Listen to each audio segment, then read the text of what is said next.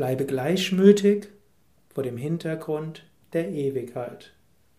Krishna spricht zu Arjuna im zweiten Kapitel, 21. Vers der Bhagavad Gita. Wenn ein Mensch erkennt, dass Es, das Selbst, unzerstörbar, ewig, ungeboren und unerschöpflich ist, wie kann er andere verletzen, o Arjuna, Verletzungen verursachen? Im Yoga haben wir hohe Ideale. Wir bemühen uns, andere nicht zu verletzen. Wir bemühen uns, freundlich zu sein. Ich bin sicher, du hast diese Ideale schon seit längerer Zeit. Aber je mehr du probierst, anderen zu helfen und zu dienen, andere zu verstehen, anderen Gutes zu tun, umso mehr wirst du dir bewusst sein, dass egal was du tust, du immer wieder andere verletzt. Zum einen hast du selbst Emotionen. Du gehst durch Höhen, du gehst durch Tiefen, du fühlst dich verletzt, du fühlst dich ausgenutzt, du fühlst dich ausgebrannt, du fühlst dich missverstanden. Aus solchen Emotionen heraus tust du Handlungen, die du vielleicht nachher bereust.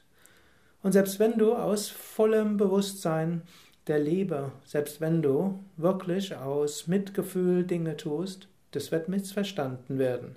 Wenn du einem hilfst, wird sich jemand anders vernachlässigt fühlen. Wenn du zweien Menschen hilfst, werden andere denken, du hast deine Lieblinge. Das ist unvermeidbar. Egal was du anstellst, du wirst es nicht schaffen, eine Handlung zu tun, die allen gefällt.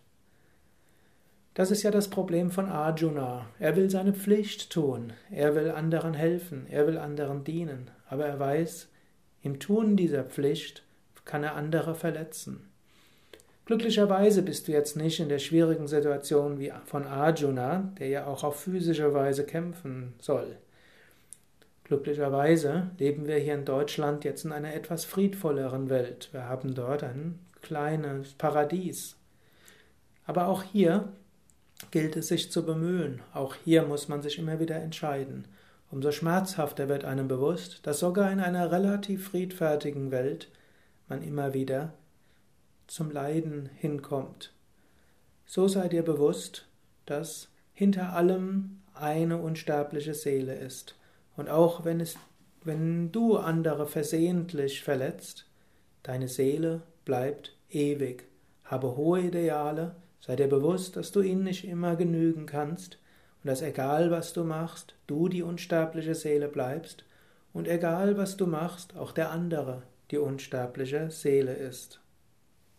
Nochmals der Vers. Wenn ein Mensch erkennt, dass Es, das Selbst, unzerstörbar, ewig, ungeboren und unerschöpflich ist, wie kann er Schmerz verursachen? Wie kann er anderen Verletzungen zufügen?